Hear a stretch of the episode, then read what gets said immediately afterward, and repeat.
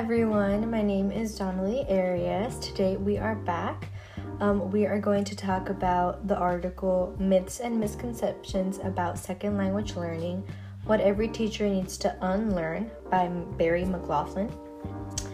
Today we are going to um, discuss the fifth myth, which is all children learn a second language in the same way. So, um, before reading this, I kind of just wanted to um, give a little bit of my thoughts on this.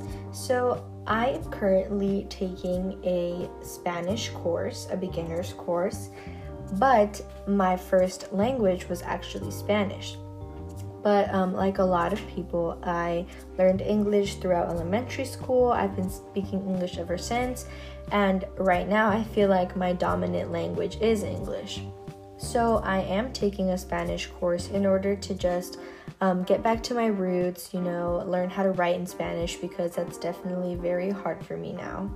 But um, reading about this myth, all children learn a second language in the same way, it just kind of reminds me of the idea that when learning Spanish, often schools teach um, Spanish in a formal way. Um, more formal, um, using different kinds of words rather than how students who already speak Spanish really communicate and use that language.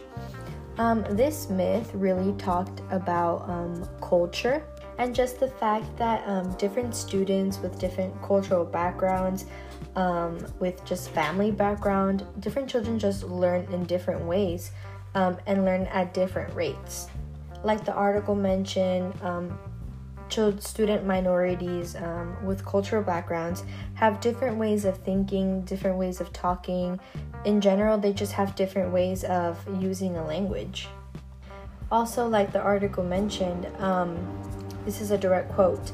Mainstream children are accustomed to an ad- analytical style in which the truth of specific ar- arguments is deduced from general proposition, versus children from cultural diverse groups are accustomed to inductive style of talking in which fundamental assumptions must be inferred from a series of concrete statements.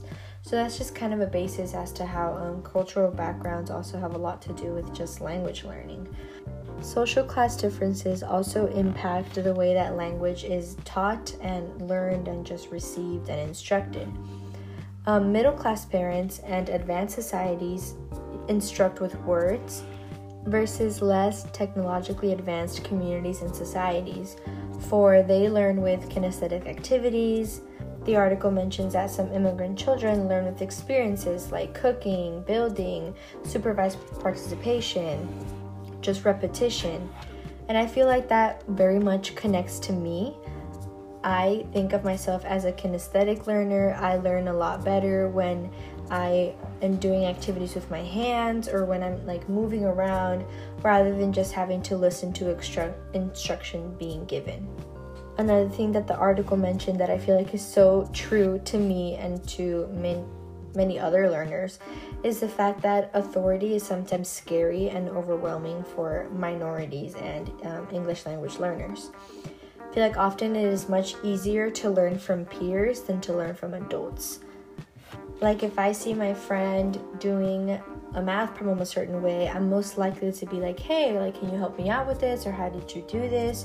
Rather than having to go up to a teacher and having her show me. I feel like I would be a lot more comfortable talking to one of my peers or asking for help for one of my peers before going to the teacher.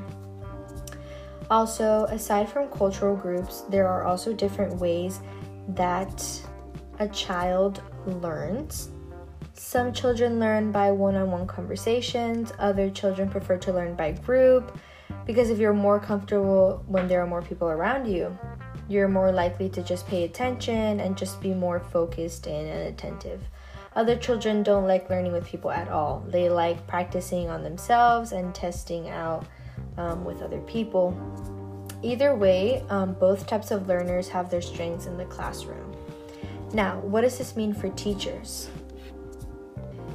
The article emphasized that teachers need to be aware of cultural and individual differences in learning styles, not just by how um, different students learn, but just also how their cultural background is going to affect their learning. Teachers need to understand that there are societal norms that often um, foreign students or just minority students aren't used to or don't even know about.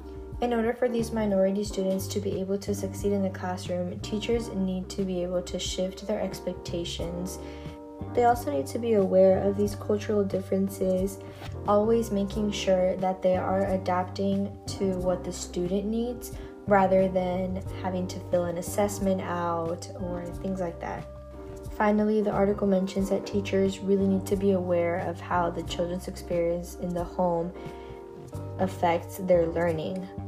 A lot of children will probably be more open to learning and to trying new styles when they see that a teacher is acknowledging their culture, when they see that a, teach- a teacher is trying to bring different attributes from different cultures inside of the classroom. I feel like that'll make the student just a lot more, um, the student will feel a lot more welcome, a lot more comfortable being themselves, like showing their true identity.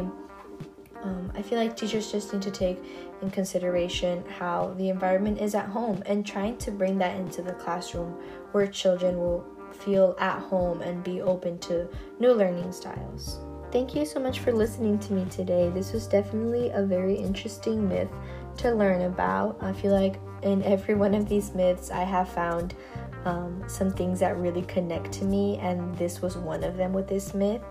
It is very just cool to see how um, a lot of learners are the same and how we are truly not alone, but we still need to keep on working harder for these English language learners.